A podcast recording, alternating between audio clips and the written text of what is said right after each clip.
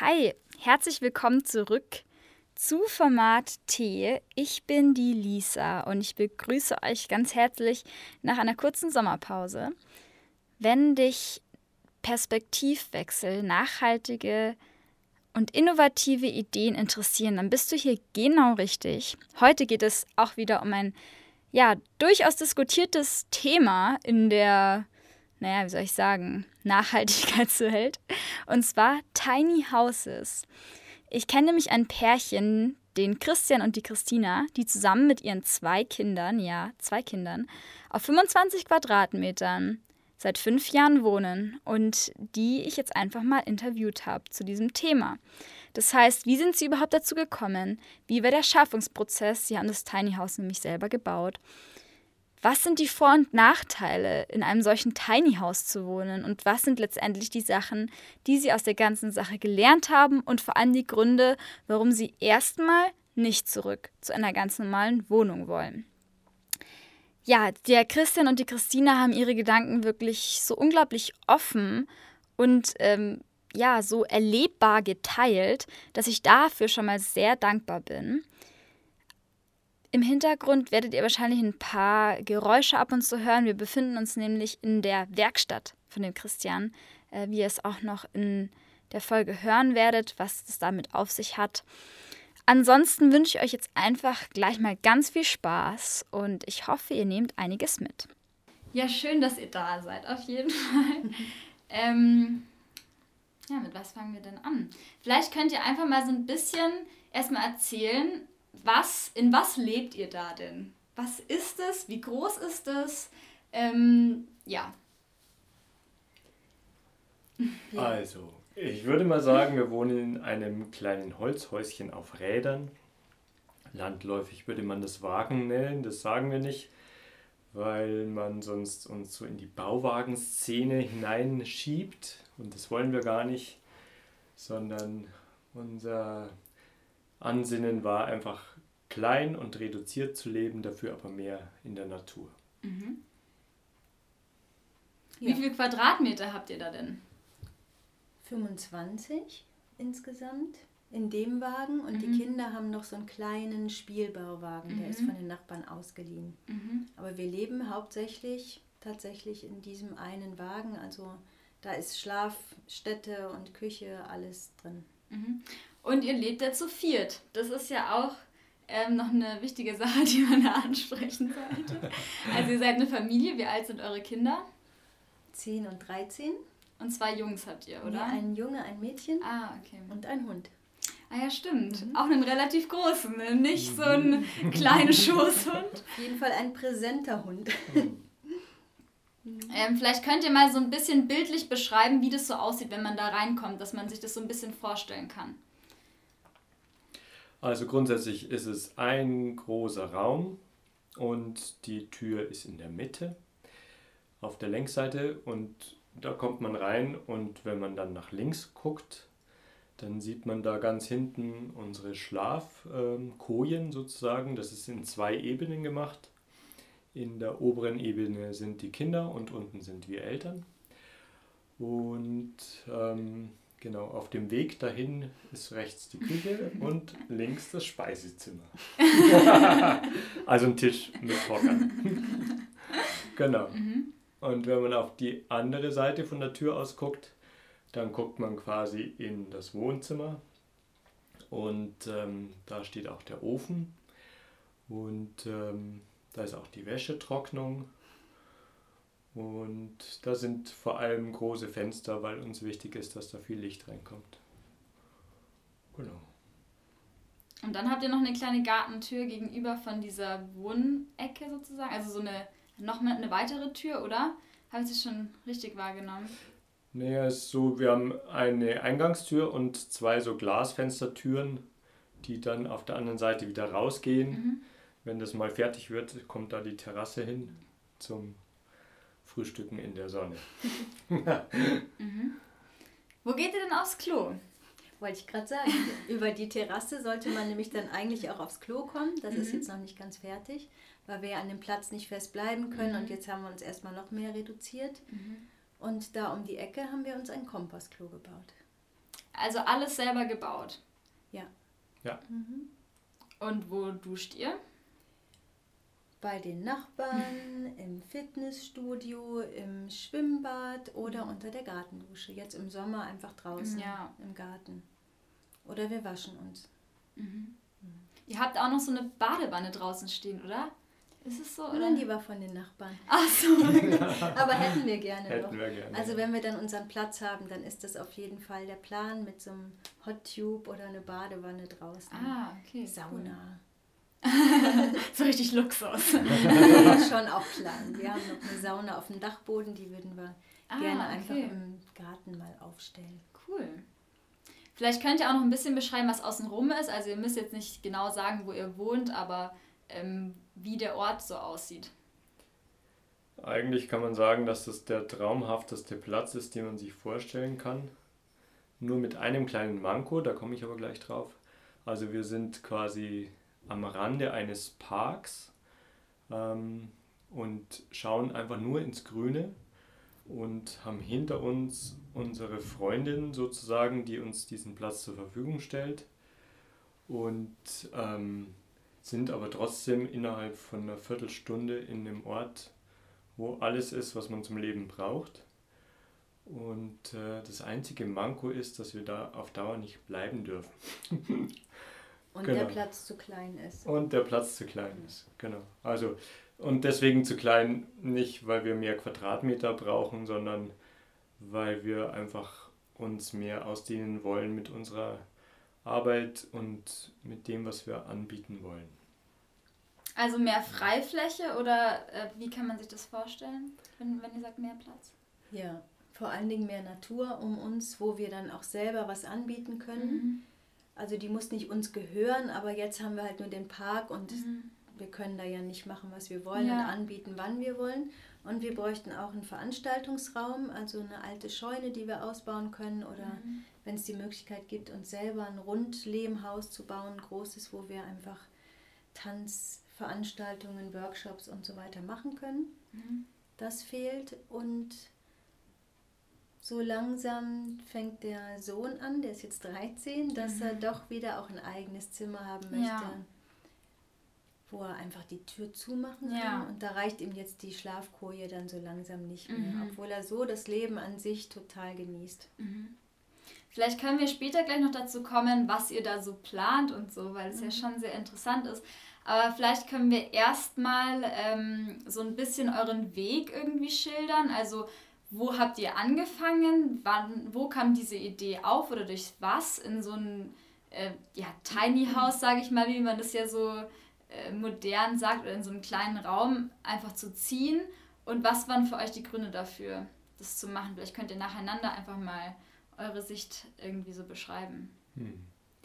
Also, ähm, eins damals habe ich noch in München gearbeitet und wir sind von München rausgezogen aufs Land, ähm, weil unser Sohn in den Kindergarten kam.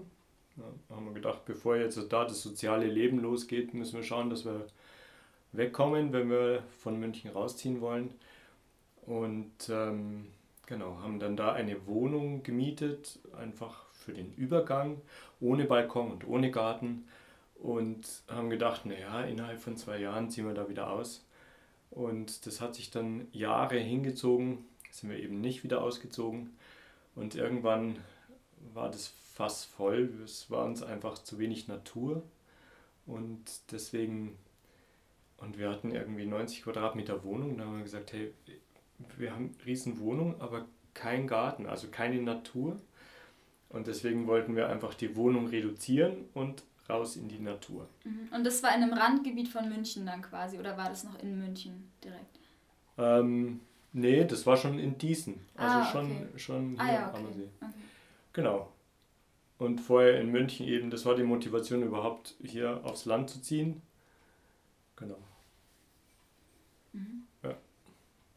Was waren denn da eure Gedanken? Wie seid ihr da drauf gekommen? Ich meine, es ist jetzt nicht äh, irgendwie so eine 0815-Idee, hey, wir machen das jetzt mal. Da muss ja schon irgendwas dahinter stecken. Ja, wir wollten eigentlich so ein ganz natürliches Haus, am liebsten so ein Rundlehmhaus mhm. und richtig in der Natur. Und das mhm. war erstmal nicht möglich. Wir hatten keinen Platz dafür, wussten nicht, wo wir das machen können und wollten aber schon da raus. Und ähm, damit der Christian auch seine Arbeit verändern kann, wollten wir andere Wohnverhältnisse und nicht so viel Geld für die Miete ausgeben. Mhm. Und dann hat uns eben die Freundin hier angeboten, ich habe zwei Bauwägen hier stehen, da könnt ihr einfach einziehen. Mhm. Für eine Zeit, so übergangsweise.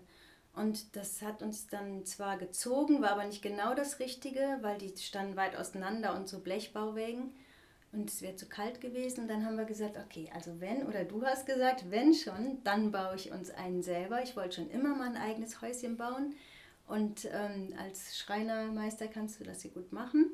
Und dann haben wir auch direkt unsere Behausung, wenn wir dann einen Platz finden für uns, haben wir unser Häuschen dabei. Mhm. Das war die Idee. Und dann, ja super, das machen wir jetzt ja, das haben wir dann auch gemacht. Wir durften hier am Platz das auch bauen mhm. und ähm, ein paar Monate später konnten wir dann schon einziehen. Na, war nicht wirklich geplant mit diesem Wagen, aber war dann total schön. Vielleicht kannst du auch gleich, äh, gleich aber vielleicht kannst du ganz kurz die Zeitspanne noch äh, beschreiben, also wie lange ihr darüber nachgedacht habt und wie lange es gebraucht hat, bis ihr dann schließlich eingezogen seid, von dem Bauakt an quasi. Mhm. Da müssen wir mal gemeinsam kurz überlegen. Also wir haben, wir haben die Entscheidung im Frühjahr getroffen. Also ganz früh im Jahr, so ist es richtig gesagt. Also irgendwie Januar, Februar, genau weiß ich es nicht mehr.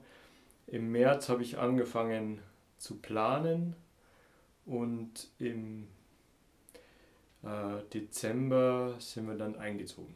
Okay, also, also innerhalb von einem Jahr. Mhm war das so weit, dass wir einziehen können, war noch nicht fertig, muss man gerechterweise dazu sagen, mhm. weil der Innenausbau hat noch ein weiteres halbes Jahr mhm. in Anspruch genommen, bis das so weit war, dass wir sagen, okay, so ist der Stand der Dinge jetzt. Also war das dann noch eine Baustelle, als ihr eingezogen äh, seid, oder war es eher so, dass ihr noch so innenarchitektische Verschönerungen vorgenommen habt? Ähm, ja, ein bisschen Baustelle. Also die Küche war noch nicht fertig, da stand okay. gerade der Herd drin, ja. sonst stand alles noch am Boden. Und äh, gesessen sind wir einfach auf Kissen am Boden. Das, was fertig war, waren quasi die Schlafebenen, dass man halt gut schlafen konnte. Mhm. Aber sonst war es schon noch ganz schön Baustelle. Es gab noch keinen ja. Tisch. Also es war schon sehr rudimentär. Ja, aber das Beste war, dass wir davor noch rudimentärer gewohnt haben weil wir nämlich dann, ähm, der Wagen war noch nicht ganz fertig, wir mussten aber aus der Wohnung dann raus mhm. und dann sind wir in diesen Spielbauwagen der Kinder gezogen, das sind zwölf Quadratmeter, ne? Mhm, genau. Und da haben wir noch zwei Monate drin gewohnt, also von wow. 90 auf 12.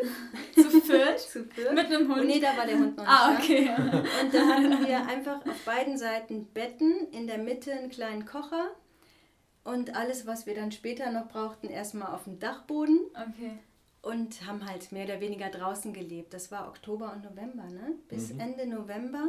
Zum Glück war da gutes Wetter, da waren wir einfach ah, ganz viel draußen. Und dann sind wir Anfang Dezember, glaube ich, eingezogen und dann haben wir das empfunden wie ein Palast. Ja. Man konnte aneinander vorbeigehen, es war Platz, es kam uns riesig vor. Mhm. Im Nachhinein war das genau richtig, ja. weil wir das dann gar nicht als klein empfunden haben, sondern als, oh, das ist jetzt unser Reich hier. Ein mhm. kleines, aber auch großes Reich. Mhm. Schön. Und da sieht man auch, wo die Grenze ist, weil die zwölf Quadratmeter, die haben wir gerade die zwei Monate ausgehalten. Ja. Und dann war echt, boah, da war echt Grenze. Also keine Bewegung, ohne dass man jemand anders irgendwie aufscheuchen musste und also alles am Boden und boah, also am Ende war es uns echt genug. Mhm. Und es hat euch wahrscheinlich auf jeden Fall unterstützt, dass ihr eben so viel draußen sein konntet, weil sonst wäre es wahrscheinlich überhaupt nicht ja. gegangen, ja. wenn wirklich Winter gewesen wäre, mhm. ihr nur drin genau. gewesen. Und das ist noch ein wichtiger Punkt, weil du vorhin gefragt hast, was denn die Gedanken waren, jetzt in den Wagen zu ziehen, weil eins unserer Hauptmotivationen war ja, dass wir gesagt haben, wir wollen, also die Natur ist unser Zuhause Mhm. Und der Wagen soll einfach der Schutzraum sein, in dem wir uns aufhalten, wenn es kalt und äh, nass ist. Und, aber letztendlich hatten wir große Lust, einfach draußen zu leben. Also wirklich in der Natur zu leben. Und deswegen sind uns die 25 Quadratmeter auch weitgehend genug. Ähm, weil uns das wirklich Freude bereitet, draußen zu sein. Und es geht auch generell, ich meine, für jemanden, der jetzt sowas noch nie gesehen hat, gemacht oder da noch nie in Kontakt gekommen ist mit äh, so einer Idee auf so kleinem Raum zu leben, äh, man muss schon sagen, es spielt sich einfach extrem viel draußen ab. Vielleicht könnt ihr auch noch mehr dazu sagen. Es geht ja nicht darum, wirklich auf diesen 25 Quadratmetern die ganze Zeit zu sein. Das ging ja eigentlich fast überhaupt nicht. Genau. Ähm, naja, also was sage ich jetzt? also wir sind im Sommer, sind wir viel draußen. Mhm. Zum Beispiel im Moment, jetzt wo es so heiß war, haben wir immer draußen eine Picknickdecke mhm. und da gibt es Essen. Und da können sich auch Kinder treffen, wenn die zusammen spielen. Die sind meistens draußen, dann rein raus mit dem Spielbauwagen vielleicht was holen. Mhm.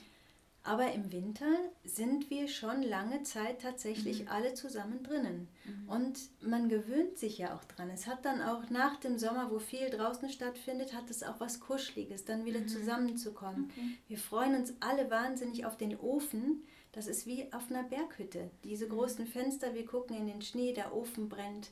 Das ist kuschelig. Das ist dann eine Zeit des Jahres, ist das so. Was wir erst super genießen, dann ist es ganz schön irgendwann, wenn der Winter lang wird, dann ist auch so, boah, dann reicht es wieder, klar, dann wird es mhm. irgendwann eng, gerade in dem Küchenbereich mit Tisch und Küche da aneinander vorbei, gibt es manchmal Spannungen. Wir haben ja kein Bad, das ist ein Waschbecken, das wird benutzt für die Küche und als Badezimmer. Mhm. Und wenn wir da zu viert stehen, jetzt sind die Kinder ja auch schon groß, dann ist da viel los. Der Hund liegt da auch noch in der Ecke. Dann wird es eng, aber es geht tatsächlich. Also wir leben schon auch dann viel da drin und sind natürlich trotzdem viel draußen. Auch im Winter gehen wir viel raus, aber das Leben kann dann nicht mehr so draußen stattfinden. Ne? Stimmt, Klar, mal ein Feuer oder so, aber wir schon auch drinnen. Wie ist es denn dann so? Vielleicht könnt ihr mal so ein bisschen von dem Alltag irgendwie da ähm, ja, reden, weil ich meine, ihr habt zwei Kinder. Äh, das kommt natürlich dann noch dazu.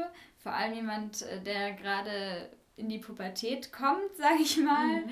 Ähm, also ich kann nur von meiner eigenen Pubertät reden. Da wollte ich einfach ganz oft einfach die Tür zuknallen und äh, ich glaube auch meine Eltern haben sich gefreut, wenn ich in mein Zimmer gegangen bin.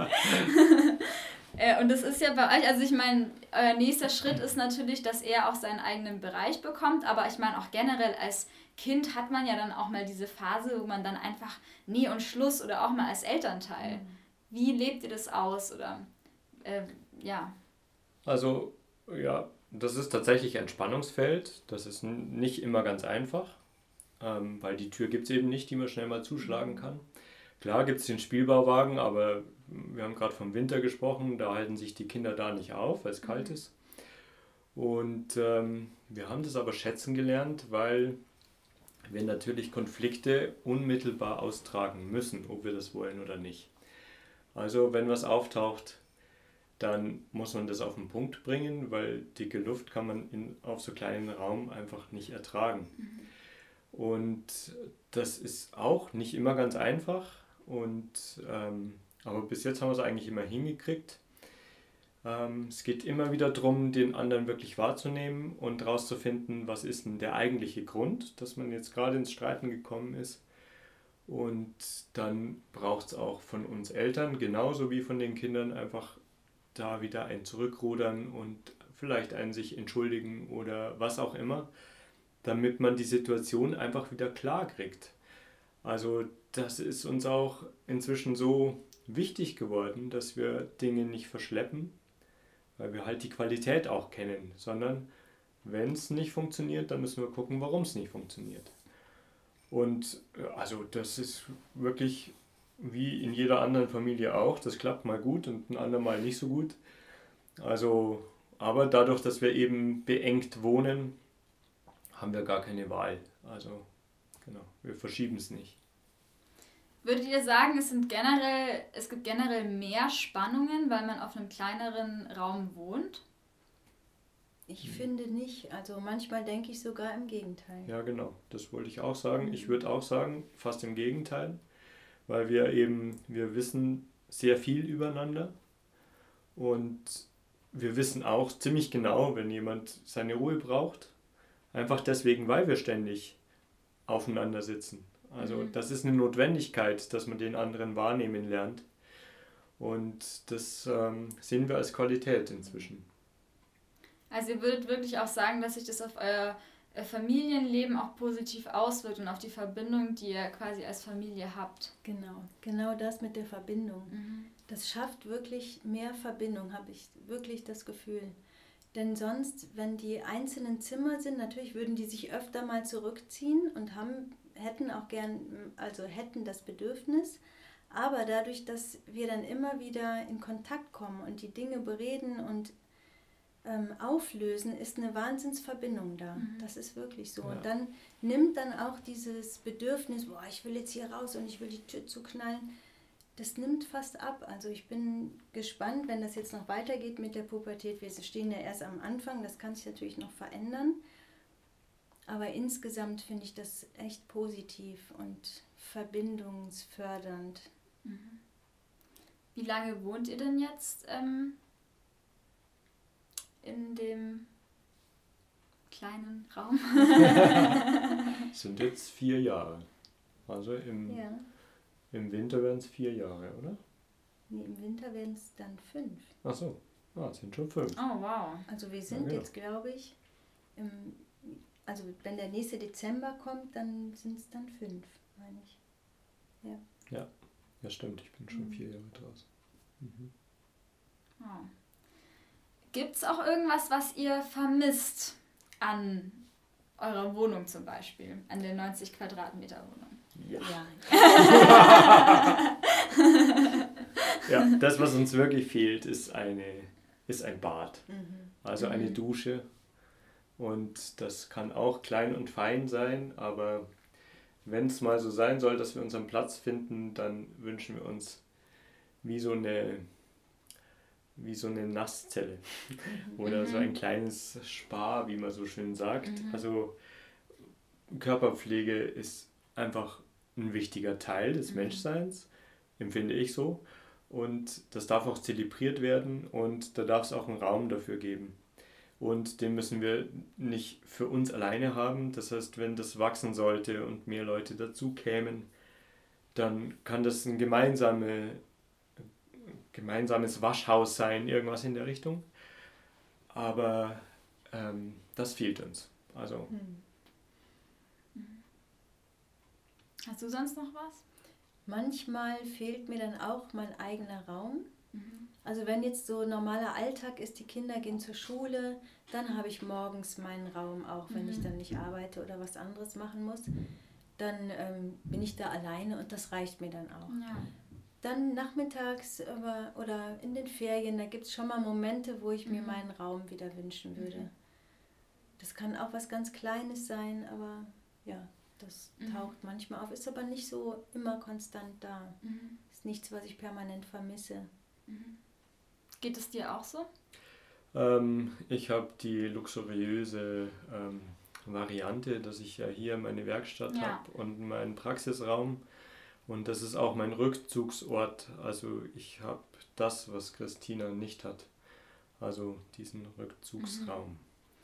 Und ja, es geht mir auch so, es wäre mir auf Dauer zu eng, wenn ich alles da im Wagen machen müsste. Mhm.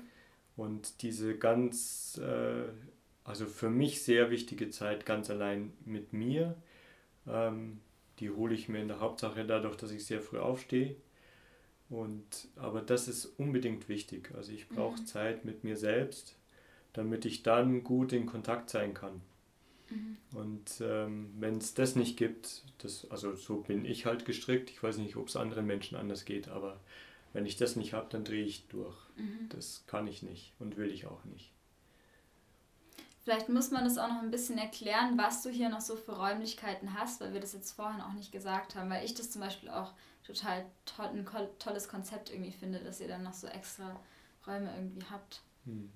Also es ist eben meine Werkstatt, ich bin der Schreiner und ähm, das übe ich zwar in dem Sinne nicht mehr aus, aber ich arbeite trotzdem sehr gerne mit Holz. Mhm. Und wenn es das nicht mehr gäbe, würden mir was abgehen. Und das andere, der andere Teil ist eben ein Praxisraum, heißt Praxis für Bewusstseinsbildung, da wo es mir darum geht, äh, so eine Rückverbindung wiederherzustellen zu unserem Ursprung, unserem natürlichen Ursprung und durchaus auch unserem geistigen Ursprung. Also quasi die Rückverbindung ganz in die Erde hinein und die Rückverbindung ganz aus der Erde hinaus in das mhm. Geistige. Das gehört für mich total zusammen. Und das ist das, was ich da in der Praxis mache. Mhm. Vielleicht könnte das, ähm, können wir da mal ein bisschen drüber reden, weil ich habe ja vorhin schon so Andeutungen gehört, dass ihr da irgendwas vorhabt, äh, von wegen größerer Raum für Veranstaltungen mhm. und so weiter. Ähm, ich habe tatsächlich schon ein paar Wünsche gehört von Leuten, die die letzte Folge schon angehört haben, die ich mit dem Christian hatte, die Visionssuche. Das ist, glaube ich, die Folge 06, wer sich das noch nicht angehört hat. Ähm, was du denn jetzt machst. genau. Ah, okay. Also wir haben das ja schon ein bisschen angesprochen, aber mhm. es kam noch nicht so klar rüber. Und dann können wir das auch vielleicht so ein bisschen da reinfließen lassen, was ihr da irgendwie mhm. noch in Zukunft vorhabt. Also unser Hauptthema ist eben das Thema Verbindung. Und äh, wir nennen das Herzensverbindung. Und es gibt verschiedene Wege, die uns dahin führen. Also ich mache eben Erlebnispädagogik und ähm, bin eben mit Leuten auch draußen in der Natur.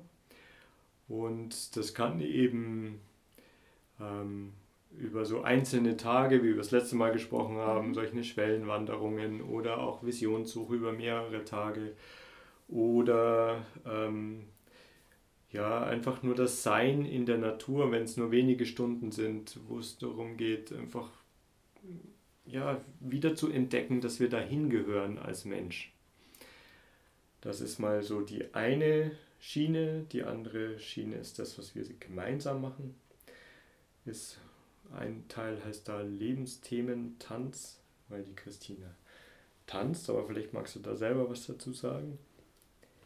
Genau, also ich biete Tanzkurse an für Erwachsene, also auch eine lange Zeit für Kinder, aber jetzt eigentlich nur noch für Erwachsene im Moment.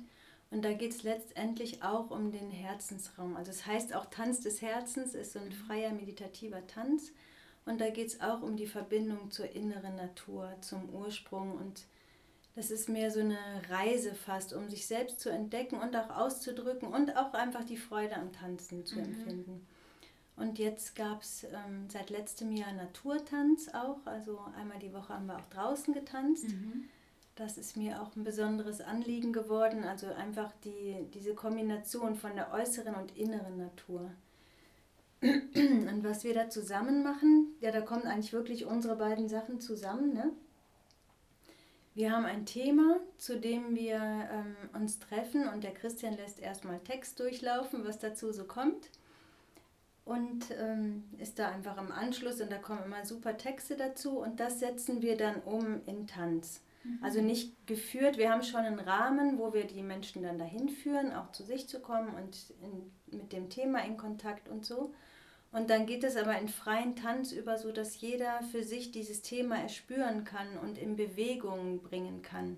Also Tanz in dem Sinne, dass es absolut frei ist. Jegliche freie Form der Bewegung ist Tanz letztlich. Also es hat keine Form, kein Dogma. Und es geht immer nur um die Verbindung und diese Herzensverbindung auch, dass man sich selber spüren kann und berühren lassen kann auch. Berühren lässt. Mhm. Es gibt ja viele Leute, die sagen, ich kann nicht tanzen. Mhm. Was würdest du denn dazu sagen? Ja, die, das wäre super, wenn die kommen würden. Weil das gibt es eben nicht. Und da ist auch schon die Frage, was ist denn Tanz? Was heißt denn, ich kann nicht tanzen? Denn Tanz, klar, man kann das im klassischen Sinne definieren, das fällt für mich völlig flach, weil ich keine klassische Ausbildung habe und mittlerweile auch total froh bin, dass ich die nicht habe, mhm. sondern dass das eine freie Form ist der Bewegung. Also wie ich gerade schon gesagt habe, jegliche Form der Bewegung, die irgendwie aus mir rauskommt, die nicht gemacht ist und die nicht ähm, irgendwelchen Konzepten und Formen folgt, ist letztendlich Tanz für mich. Mhm. Deswegen gibt es das eigentlich sowieso nicht, dass man das kann oder nicht kann. Da mhm. geht es einfach nicht ums Können. Es ist quasi für dich äh, so ein menschliches, äh, wie sagt man, eine menschliche Ausprägung einfach von Erlebnissen oder von Erfahrungen, Gefühlen und so weiter. Genau. Also es kann jeder. Es, es kann man nicht können oder nicht können. Das ja. ist wie Schlafen. Oder wie, ja, stehen ja. oder so. Also natürlich können nicht alle Menschen stehen, aber ja. Also ja, das ist noch am ehesten Sinne. sowas wie, wie ein Bildhauer, der sagt, ich haue das Bild frei oder ich, ich ähm, lege den Stein frei, damit sich das zeigt, was innen ist. So ist es noch am ehesten, mhm. dass ich mich, wenn ich mich im Tanz damit beschäftige, dass ich die, ähm, all die Vorstellungen und alles so mit der Zeit loslasse, mhm. so dass das Freie, was dann, oder das, was ich frei bewegen kann, immer mehr zum Vorschein kommt. Mhm. Und ganz oft ist es ja so, dass ähm, diese Idee, ich kann oder ich kann nicht tanzen, ähm, ja irgendwelchen Bildern folgt. Also man hat eine Vorstellung davon, was das heißt, wenn man tanzen kann. Und diesem Bild entspricht man vielleicht nicht. Dann könnte man sagen, ich kann nicht tanzen. Aber es ist einfach eine Bewegungsform und wie skurril das auch immer aussehen mag, es ist eine ganz persönliche Ausdrucksform. Und dann ist überhaupt nicht die Frage, ob man das kann oder nicht kann, sondern es ist einfach nur Bewegung, die motiviert wird durch die Musik. Mhm. Und wie immer das aussieht, das ist Tanz. Mhm. Und das ist auch wieder was, was sich durch unsere beide, beide Angebote zieht und auch durch unser Leben dass es eben das nicht gibt, das Richtige oder Falsche, sondern dass jeder so, wie er sich ausdrückt und so, wie er da ist, willkommen ist und dafür ist auch der Raum da, also sowohl im Tanzkurs in Anführungsstrichen als auch bei unseren Workshops oder so, dass da jeder so sein kann, wie er ist mhm. und das ist auch ein Teil unserer, unseres Lebens, ne? Mhm. Dass wir jetzt nicht so ein, was Spezielles darstellen wollen oder eine spezielle Richtung gehen, sondern dass das einfach einen freien Ausdruck findet und daneben kann jemand sein, der hat einen ganz anderen Ausdruck. Mhm. Und das Wichtige ist nur, dass man in Verbindung tritt und sich kennenlernt und guckt, mhm. ah, wie bist du? Ah, so bist du? Ah, ich bin so. Mhm. Und wo sind denn vielleicht Anknüpfungspunkte und wo auch nicht? Und wo mhm. entstehen Konflikte? Okay, da muss man die klären. Aber mhm. es geht nicht um eine richtige Form. Mhm. Und da fließen auch ganz viele Dinge zusammen, weil es braucht einfach ein bisschen Mut sich so zu zeigen, wie man ist. Also ohne Konvention, ohne Normalität, ohne dem, was andere von einem wollen. Und es geht uns genau darum, dass die Menschen mutig sind, sich zu zeigen und einfach das zum Ausdruck zu bringen, was sie sind, wie auch immer das aussehen mag. Weil das ist das Geschenk an die Welt. Das ist das, was den Menschen ausmacht und was die Welt am Ende bunt macht. Mhm.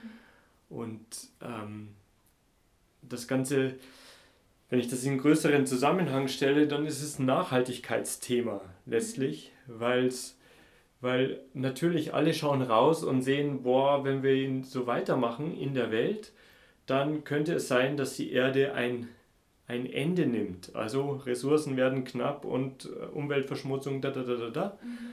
Und in meinen Augen ist es so, dass die Welt nicht mehr zu reparieren ist. Das ist sowieso klar. Aber es geht auch gar nicht darum, die Welt zu reparieren, sondern es geht darum, dass die Menschen den Mut haben, neue Dinge zu entdecken, neue Dinge in die Welt zu bringen. Und die alten Strukturen einfach lassen, wie sie sind, loslassen, einfach loslassen und was Neues in die Welt bringen. Und dann ist die Frage nicht mehr, muss ich was reparieren, sondern dann geht es nur noch darum, boah, boah, wer bin ich, was bin ich gerade und was will ich zum Ausdruck bringen. Mhm. Und dann hat es was mit Freude zu tun und nicht damit, hey, boah, ich muss dieses sinkende Schiff jetzt irgendwie am Schwimmen halten. Mhm. Darum geht es nicht. Es geht darum, ein neues Schiff zu bauen. Und das dürfen und können wir. Aber dann müssen wir uns selbst entdeckt haben und den Mut haben, uns zum Ausdruck zu bringen. Mhm. Das heißt, da geht es ums Wesentliche. Also das ist auch, weil du nach dem Grund gefragt hast oder Motivation, warum wir so leben wollen, weil wir uns auf das Wesentliche beschränken wollen. Also von dem Materiellen her, so das Wesentliche, was ist das? Wir haben uns dann gefragt, was ist das, was wir eigentlich wirklich brauchen mhm. und auch für unser Wohlbefinden brauchen und auch im Kontakt mit anderen Menschen und in unserem Kontakt und auch mit dem Alleinsein geht es ums Wesentliche. Das ist uns dann Anliegen. Also generell, ähm, dieser Tanz ist quasi wie eine Metapher. Jeder soll sich ausdrücken, jeder soll aber er selber sein und sich selber so ausdrücken, wie er als Individuum, der wirklich oder der oder die nun wirklich einmal auf der Welt existiert, so ist. Mhm. Aber genauso kann man das ja dann ins wirkliche Leben, ähm, ja, wie soll man sagen, übersetzen quasi, dass es ja eigentlich genau dasselbe ist. Und der, der Tanz, also ich versuche das jetzt gerade irgendwie mhm. so zu verstehen, mhm. der Tanz quasi ähm, als Tor zu diesem, zu dieser Freiheit, sich auch im Leben dann so auszudrücken, wie man eigentlich wirklich ist. Weil das ist ja auch oft das Thema bei vielen Leuten, dass ähm, sich manche das nicht trauen, ja, Ängste haben oder irgendwie von außen eingegrenzt sind oder so weiter. Einfach man selber zu sein und seine eigenen Fähigkeiten auszuleben und sich auch zu trauen, da auch Leuten vor den Kopf zu stoßen, auch wenn man es natürlich nicht mit Absicht macht, aber es passiert einfach. Oder vielleicht auch Leuten dann nicht so zu gefallen oder nicht äh, bei allen beliebt zu sein oder so. Ja, genau. Ja, sehr präzise auf den Punkt gebracht. ähm, das ist auch der Teil, was jetzt so meine Praxis ausmacht. Es geht darum, den Menschen quasi wie so die, sie zu unterstützen, diesen Weg zu finden, der ihr ganz eigener Seelenweg ist. Und auch zu unterstützen, einfach sich nicht von den Ängsten aufhalten zu lassen, sondern damit umzugehen, so dass sie nicht mehr die Bremse sind. Oder wenn jetzt Familie oder Gesellschaft irgendwie im Weg zu stehen scheinen, einfach Mut zu machen, trotzdem weiterzugehen. Also nicht in der Konfrontation, sondern immer so wie so ein, wie so ein, äh, wie soll man sagen, so eine Schlangenlinie, die versucht einfach immer in Kontakt zu sein und rauszufinden, wo genau geht der Weg lang ohne dass ich jetzt mich konfrontieren muss und ohne dass ich mich trotzdem, ähm, also ohne dass ich mich verraten muss dabei. Mhm. Genau, das ist das, was äh, so meine Praxisarbeit ist. Mhm. Kann ich das mal vorlesen, was da auf dem Plakat hier steht? Weil ich finde das total schön. Okay, ähm, da steht nämlich hier so ein kleiner Text. Wir sind nämlich gerade eben in dieser Praxis. Ähm, ob diese Erde zu einem Paradies wird oder nicht, liegt in unserem Herzen. Es ist eine Frage des Bewusstseins. Nur die Angst steht der Verwirklichung im Wege. Es ist eines jeden persönliche Verantwortung, die Ängste zu durchwandern, damit Liebe sein kann. Meine Arbeit will Klarheit bringen und Begleitung sein. Was hat das jetzt mit Leben im Tiny House zu tun? Ah, ja.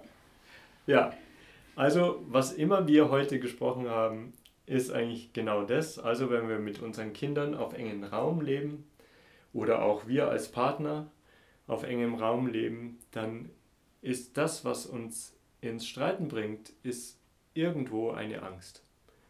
Und das, womit wir uns ständig herausfordern, ist unsere eigenen Ängste zu durchwandern und wir unterstützen uns auch gegenseitig.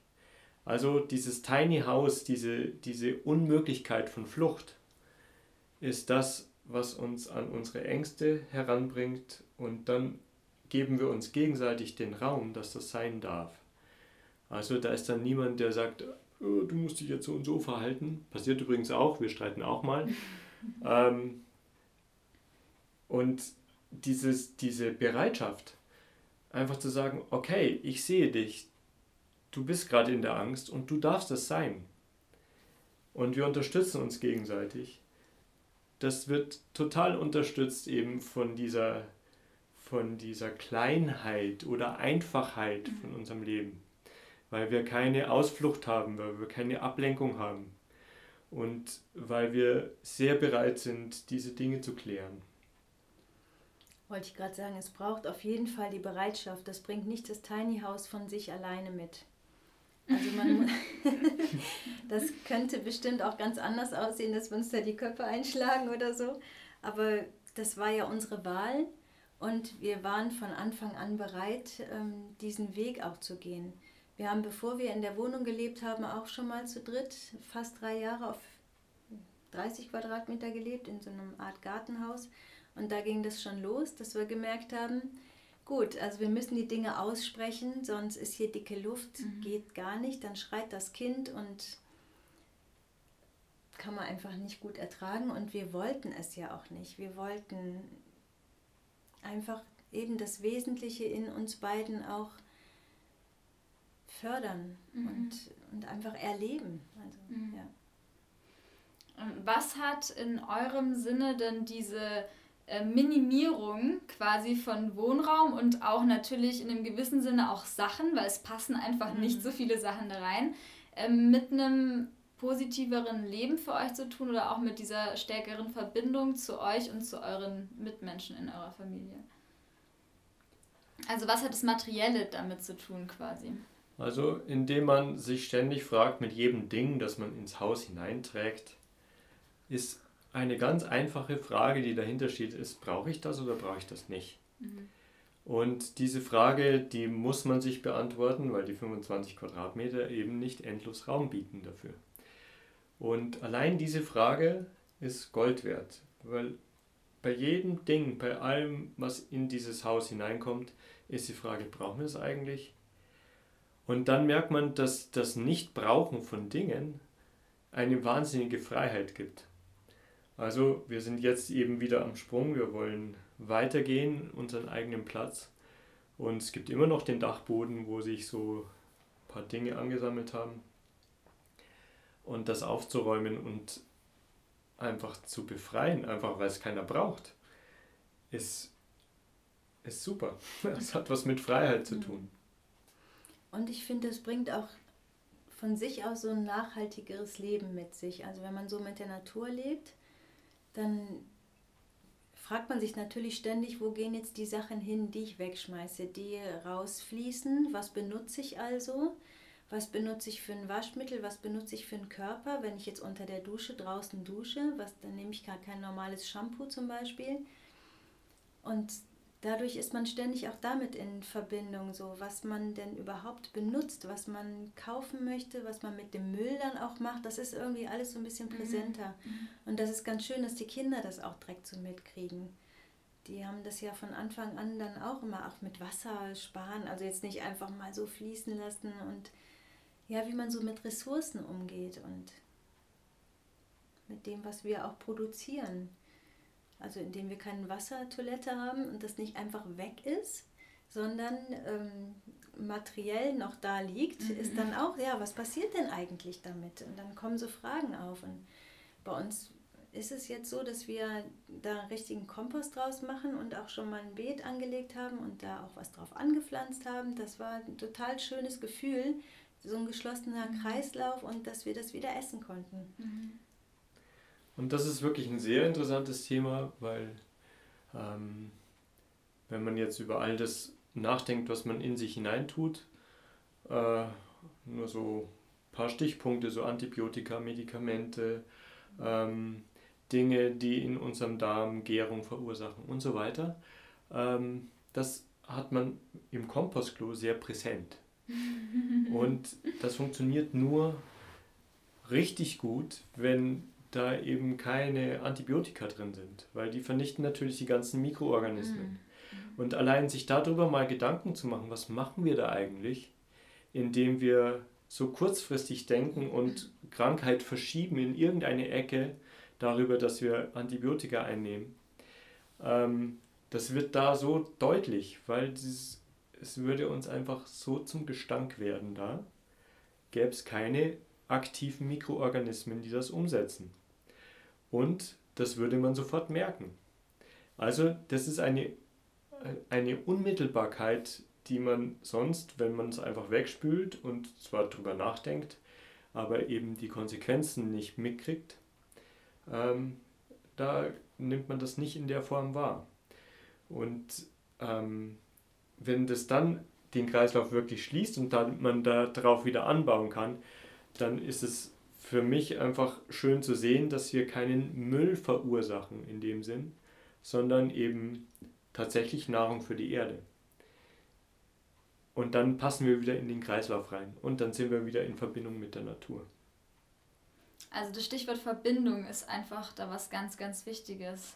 im Sinne von Verbindung mit der Natur, aber auch mit sich selber, mit dem, was ich anrichte irgendwie, ja.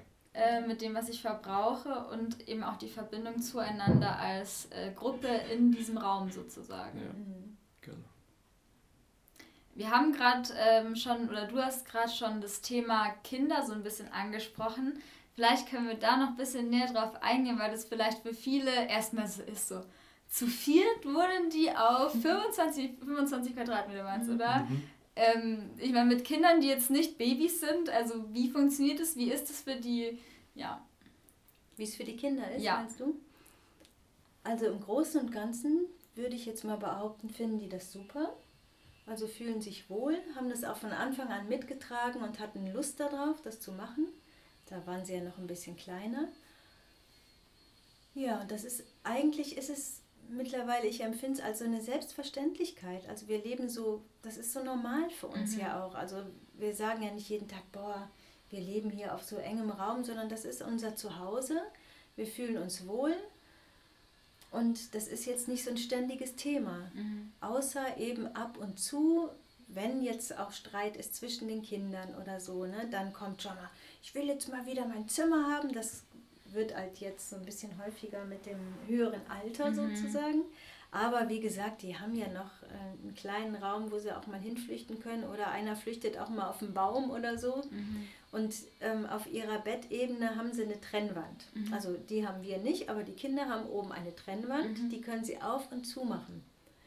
Das heißt, sie ah, können sich abgrenzen. Also das ist natürlich anders als eine Tür zu, weil ja, ja, vorne klar. ist ja offen, aber mhm das ist dann auch ein deutliches Zeichen, so ich möchte jetzt meine Ruhe haben.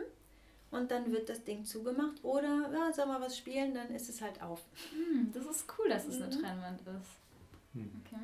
Das haben sie sich schon gewünscht. Die sind ja auch sehr unterschiedlich. Drei Jahre auseinander. Junge Mädchen haben andere ja. Interessen. Und ja, das Einzige, was, glaube ich, zum Beispiel unsere Tochter sehr schade findet, dass eigentlich nie ein Kind bei uns übernachten kann. Mhm. Also jetzt im Sommer können sie dann mal zelten, aber sie würde sich eigentlich wünschen, da bei ihr im Bett und so. Und das passt eigentlich nicht wirklich gut. Mhm. Ja, also man kann schon sagen, dass das Grenzen hat. Also mit den 25 Quadratmeter werden wir jetzt mit, also mit den Kindern wahrscheinlich auf Dauer nicht glücklich werden, aber das ändert ja nichts an dem grundsätzlichen Wesentlichen, was uns so wichtig ist, weil das haben die Kinder auf eine Art schon übernommen. Also vor allem unser Sohn, der also so sehr darauf achtet, dass er sich nicht zu sehr mit Dingen belastet. Er fühlt sich sau wohl, wenn er nicht viel hat und wirklich nur Dinge, die ihm wirklich wichtig sind. Und er ist auch wahnsinnig gern draußen und draußen in der Natur. Der geht inzwischen seine eigenen Wege, hat also seinen Freundeskreis, wo er auch in der Natur ist und jetzt eben so Mittelalter äh, Camps macht und solche Sachen. Mhm.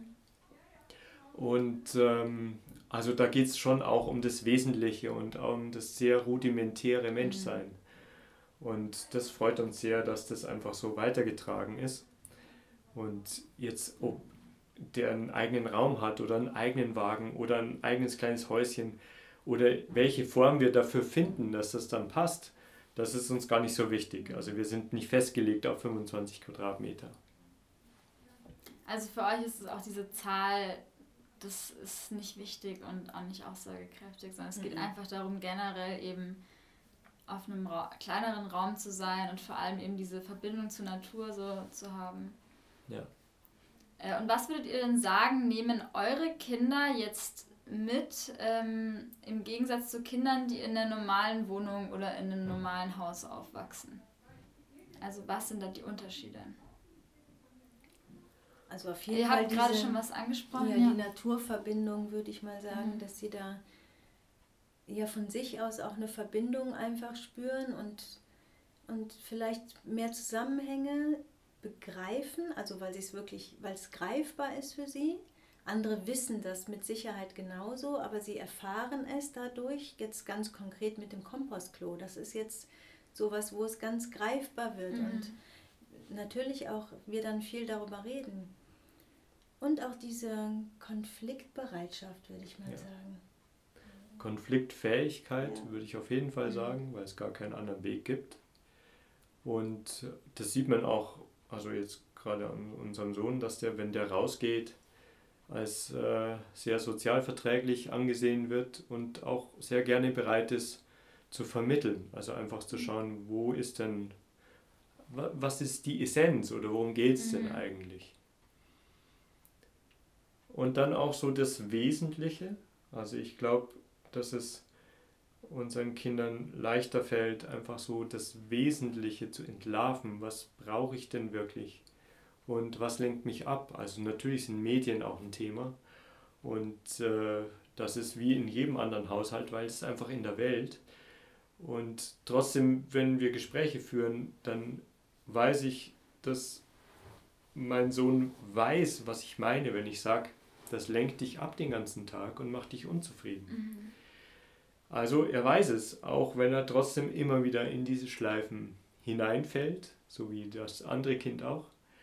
Aber dadurch, dass wir es eben so reduziert haben und so dicht beieinander, ähm, wird das Bild klarer. Mhm.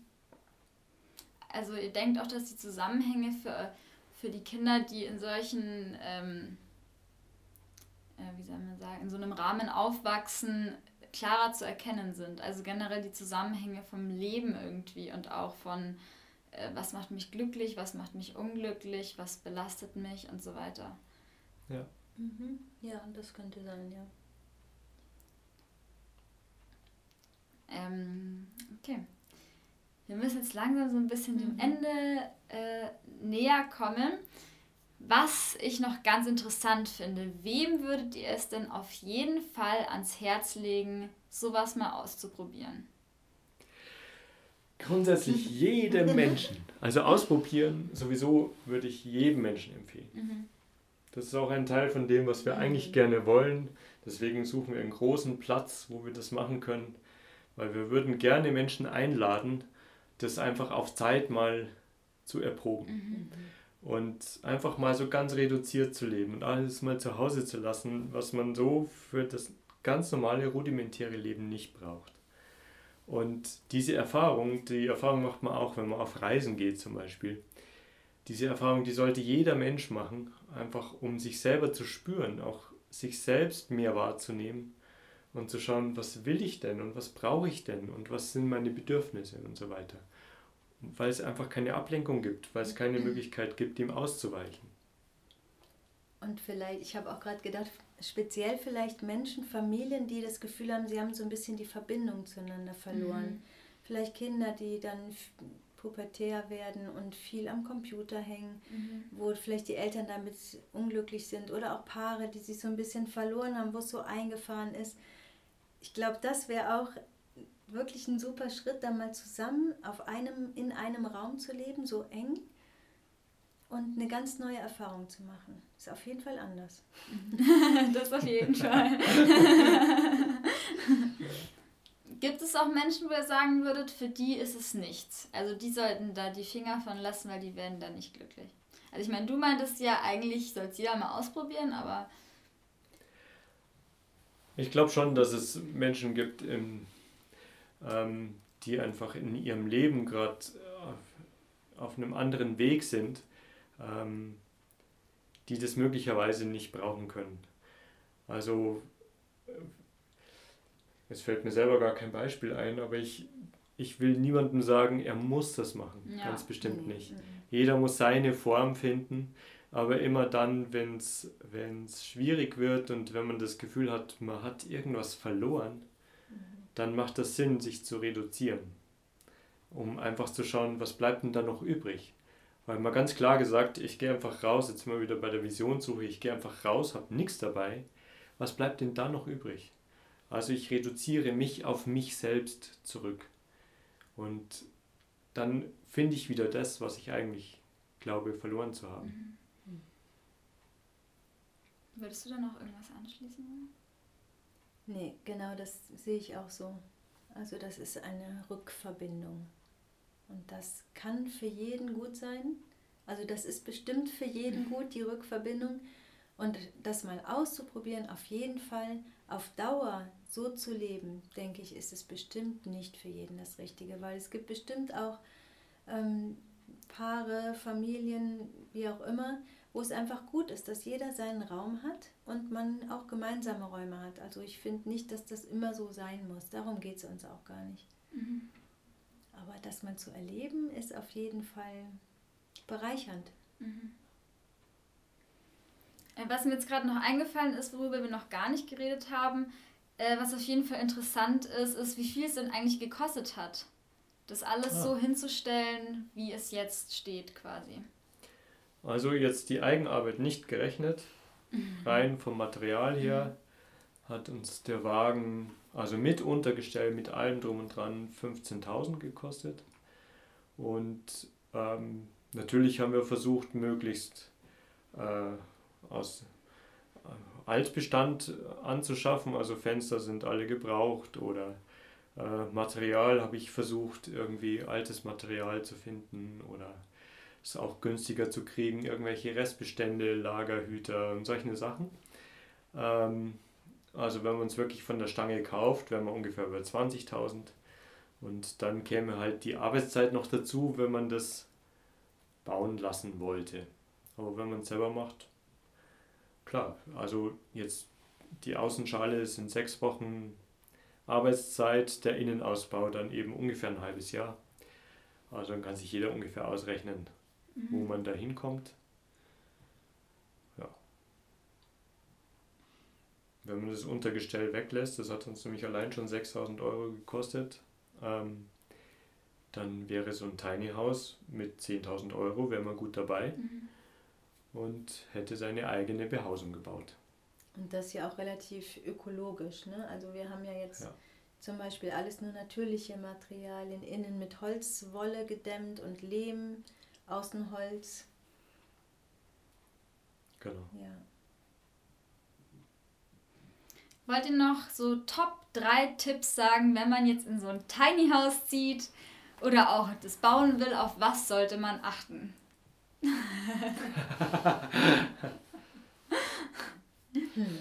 Das finde ich jetzt schwierig.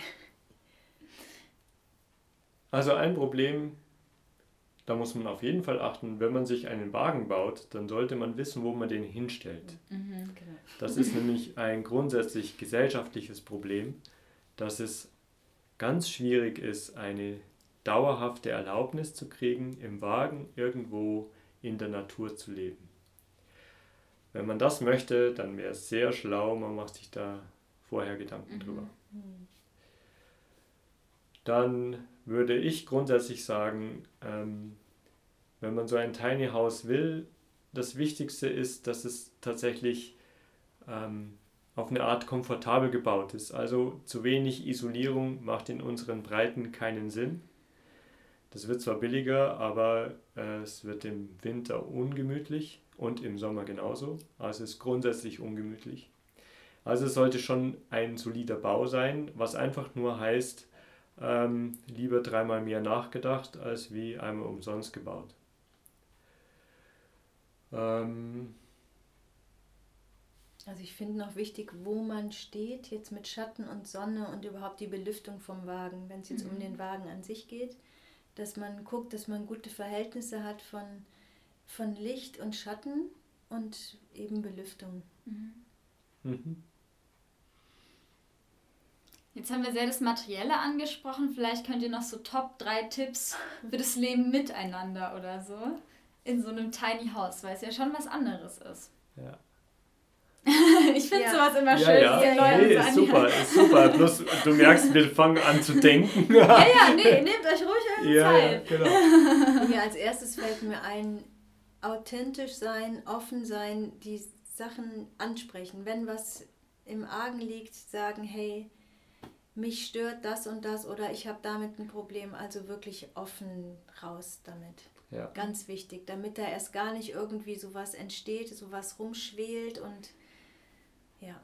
Das ist eigentlich Top 1. Ja. Das ist absolut oberste Priorität. Und bei sowas merkt man ja auch, wo das Sprichwort dicke Luft herkommt. Ja, genau, ja, genau. das passt total.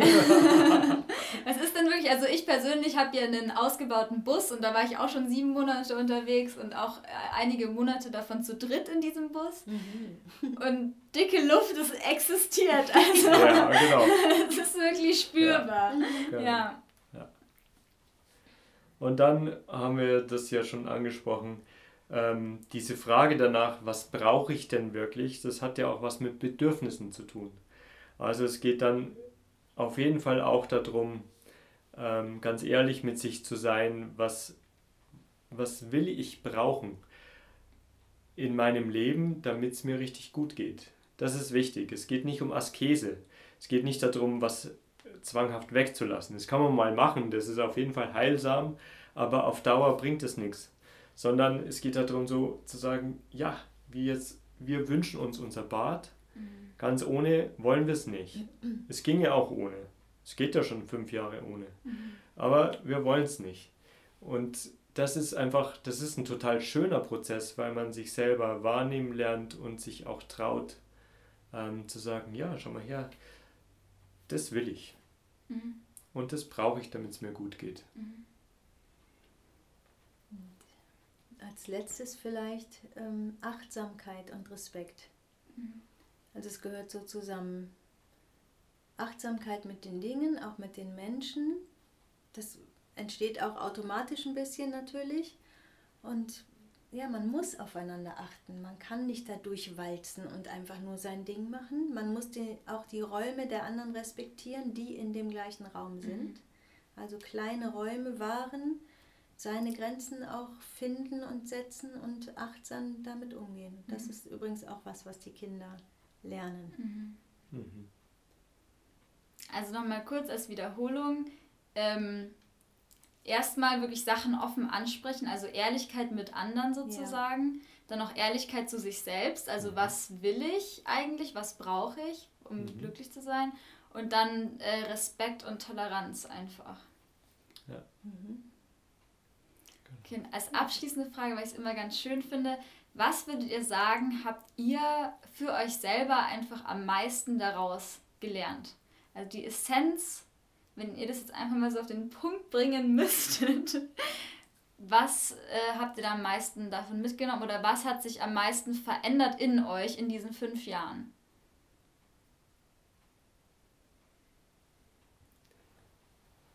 Also ich habe das Gefühl, ich brauche nicht viel.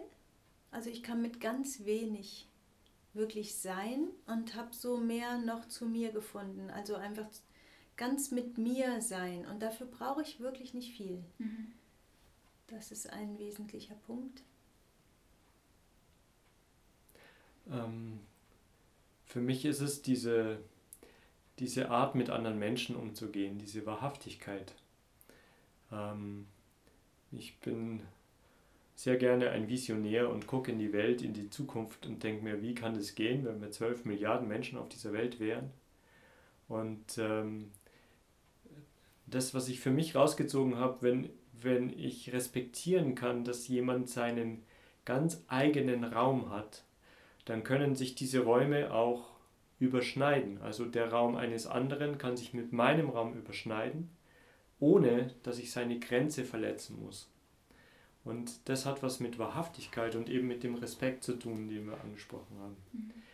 Und ähm, ja, das berührt mich total, weil wir dann, weil wir dann spüren können, dass, dass wir ja alle ständig ineinander sind und gleichzeitig respektvoll den anderen lassen können.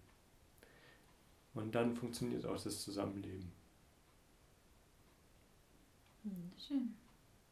Gibt es noch was, was ihr irgendwie sagen wollt, was euch gerade noch gekommen ist? Oder? Ich will noch sagen, wir wünschen uns so sehr, dass wir einen Platz finden, wo wir das als sichtbares Beispiel leben können, damit andere Leute dahin kommen können. Mhm.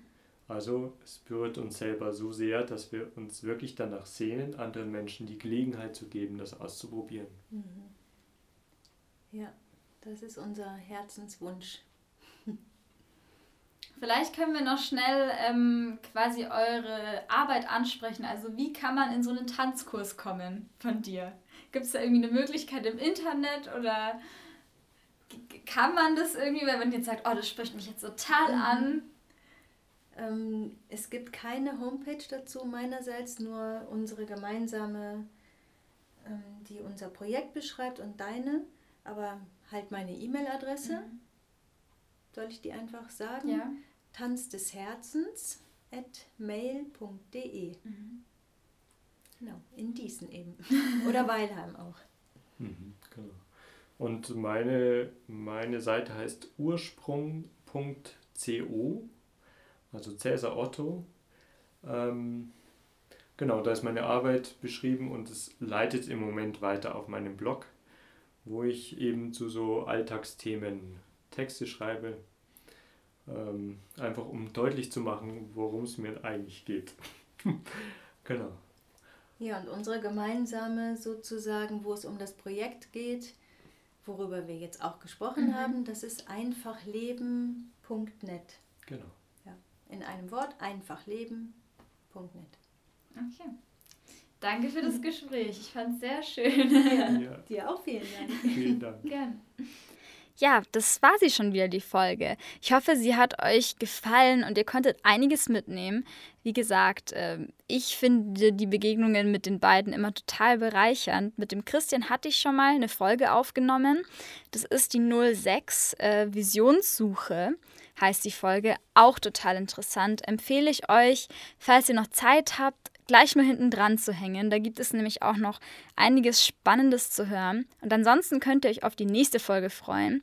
Um nichts verpassen, abonniert mich doch auf Soundcloud äh, und oder auf Instagram. Da poste ich nämlich immer zu, jedem, zu jeder neuen Folge ein Bild und äh, auf Soundcloud übersieht man die neuen Posts doch relativ schnell. Deshalb folgt mir doch da. Auf Instagram heiße ich Format T Podcast. Ja, danke, dass ihr zugehört habt. Ich freue mich schon wieder aufs nächste Mal. Bis bald. Und bis dahin, nicht vergessen, wir sind diejenigen, auf die wir gewartet haben. Tschüss.